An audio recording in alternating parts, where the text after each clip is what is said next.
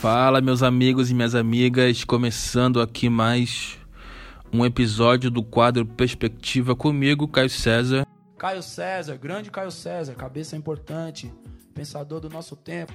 E eu confesso para vocês que eu estou amando essa coisa de fazer podcast solo.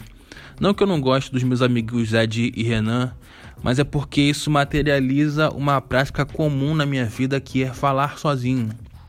Eu passei a ter esse costume mais frequentemente depois que eu, que eu comecei a dar aula, então eu ficava meio que explicando para a parede a matéria para poder treinar e tudo mais, mas eu faço isso com tudo, não é só como quando eu estou dando aula, não, não é só quando estou me preparando para dar uma aula.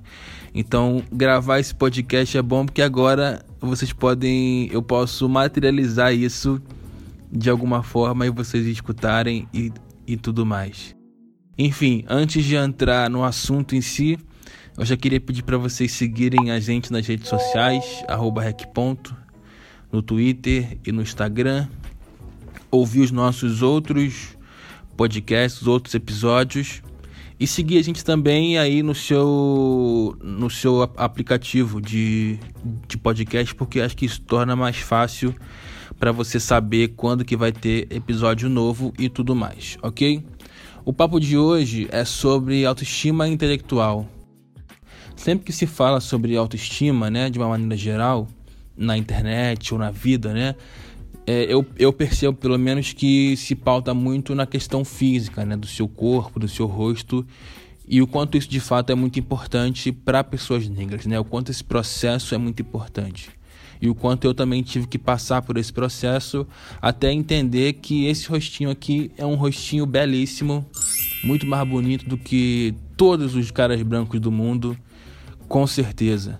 Mas eu quero trazer aqui um pouco da questão da autoestima intelectual, que pelo menos para mim, é, na minha vida, foi, um, foi e é um processo mais difícil, assim, é mais eu tenho que trabalhar mais em cima disso, do quanto eu consigo me, me, me achar não só inteligente, mas me achar capaz de realizar coisas e, e, e fazer coisas.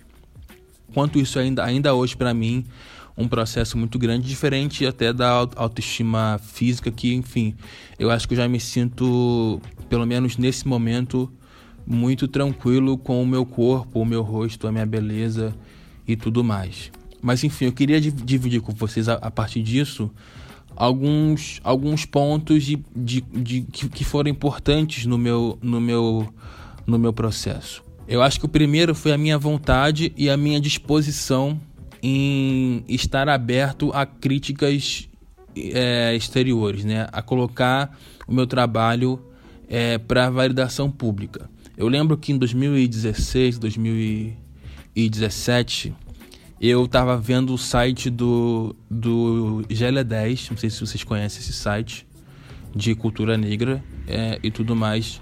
E eles, eles têm uma aba no, no site onde eles aceitam que você envie textos, artigos, né? Você vai lá, digita um título, digita o seu nome, digita o seu e-mail e digita o texto e manda para eles. E se eles entenderem que é bom, é, eles vão postar no site deles, na página deles é, e tudo mais. Então eu lembro que eu fazia muito isso assim. E isso foi fundamental assim para minha construção de, de autoestima intelectual, porque eu escrevia mais no meu no meu Facebook e tudo mais, mas é isso. Eram basicamente os meus amigos, pessoas próximas, conhecidas e que eu queria eu queria testar mais assim para saber se eu poderia de, de, uma certa forma me lançar nesse sentido. Se a minha se a minha escrita ela poderia de fato impactar as pessoas é, que eu não conhecia. Então esse processo de escrever é, para o GLE 10 foi fundamental assim. Eu sou muito grato é, ao GLE 10 por conta disso. E por que, que eu falo isso né? Porque ter o seu, o seu trabalho validado por outras pessoas é um ponto importante. Eu não vou, eu não vou dizer que não, né? Quando eu escrevo um texto e alguém diz para mim, ou alguém, né, ou mais pessoas dizem para mim que esse texto é bom, por mais que no fundo eu já sabia disso, é, essa validação do outro peso significativo assim na, na, na construção da minha autoestima. A gente é muito pautado sim pela opinião do outro e pela validação do outro. É óbvio que é importante medir isso, mas que isso tem um peso e isso tem um peso. E do mesmo jeito também teve vários textos que eu mandei é, para o GL 10 e não foram aceitos. Então isso também serviu de base para eu entender que, bom, talvez o que eu escrevi aqui não é, não é tão bom assim. Eu preciso refinar, eu preciso é, melhorar e tudo mais. Então, é, submeter o nosso trabalho a uma é, opinião pública e saber filtrar as críticas que, que virão, sejam elas positivas ou não, eu acho que é parte significativa do nosso processo de autoestima. Sabe? Eu entendo muito por esse sentido. Uma outra questão que eu aprendi há pouquíssimos anos atrás, que é o fato de que a gente precisa anotar as coisas que, boas que, que acontecem na nossa vida e que tem uma, uma relevância é, para nossa autoestima, seja ela considerada pequena ou não. Então é uma coisa que eu, é uma coisa que eu sempre faço ainda hoje. Então eu tenho o meu caderninho de metas e de conquistas daquele ano, onde eu vou escrevendo tudo que eu quero fazer e tudo que eu é, consegui fazer naquele ano, que podem ser, como eu disse, coisas pequenas, vistas como, como pequenas aos, aos olhos dos outros, ou muito grande. Trazendo exemplos, por exemplo, mais, mais claros, no ano passado eu lembro que uma das coisas que eu anotei é que eu recebi uma carta de uma pessoa que me seguia no é, Instagram. A pessoa me mandou uma carta pelos, pelos correios, junto com um livro, é, dizendo que ela tinha que ela estava muito feliz é, pelas coisas que eu tinha escrito, pelas coisas que eu, que eu, eu tinha feito, porque aquilo mudou a vida dela, mudou é, a relação que ela tinha, por exemplo, com o pai, com o irmão com outros homens. E isso fez com que ela se sentisse é, na, naquele momento é, confortável para escrever para mim dizendo tudo isso assim que ela achava que era importante co colocar para fora é, aquilo que ela que, que ela estava sentindo em relação ao meu trabalho. Então ela me escreveu essa carta me mandou um, um, um livro e, e, e, me enviou pelos correios isso para mim foi foda assim foi uma coisa surreal pra caralho, assim, eu nunca tinha re recebido cartas nesse sentido, né? Mas que aos olhos de, de, de, uma pessoa de fora pode ser visto como uma coisa pequena. E uma outra coisa que eu, que eu anotei é que eu fui para a ONU, né? Eu fui para um evento da ONU na, na Tunísia para falar sobre masculinidades.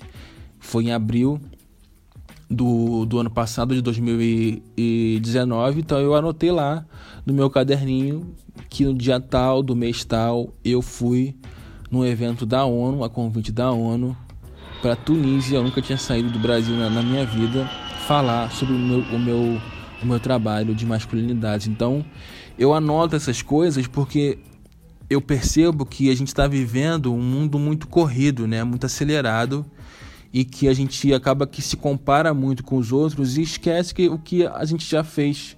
Então, eu, por exemplo, entrava na, na internet, no Instagram, Twitter, essas coisas, e eu via.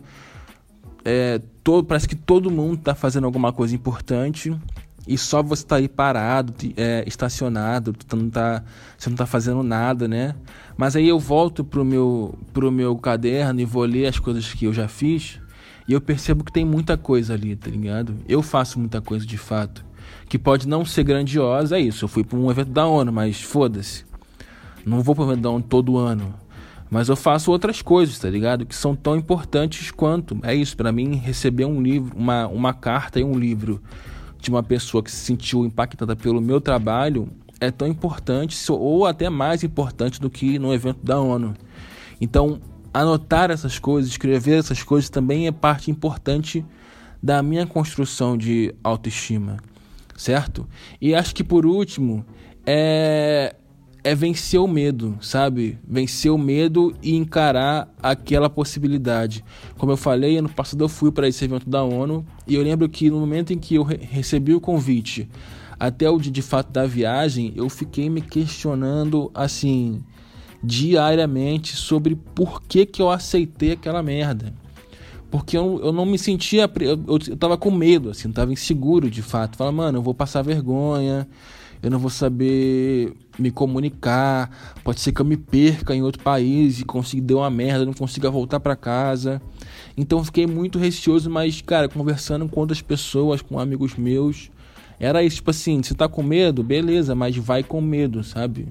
Porque você nunca vai saber quando, quando esse convite vai aparecer de novo. É isso. Eu não sei se algum dia da minha vida eu vou receber um outro convite da ONU para falar num evento. Então, Ainda bem que eu fui, tá ligado? Ainda bem que eu tomei coragem de entrar no site do GL10 e escrever o meu texto ali. Eu mandei, sei lá, uns.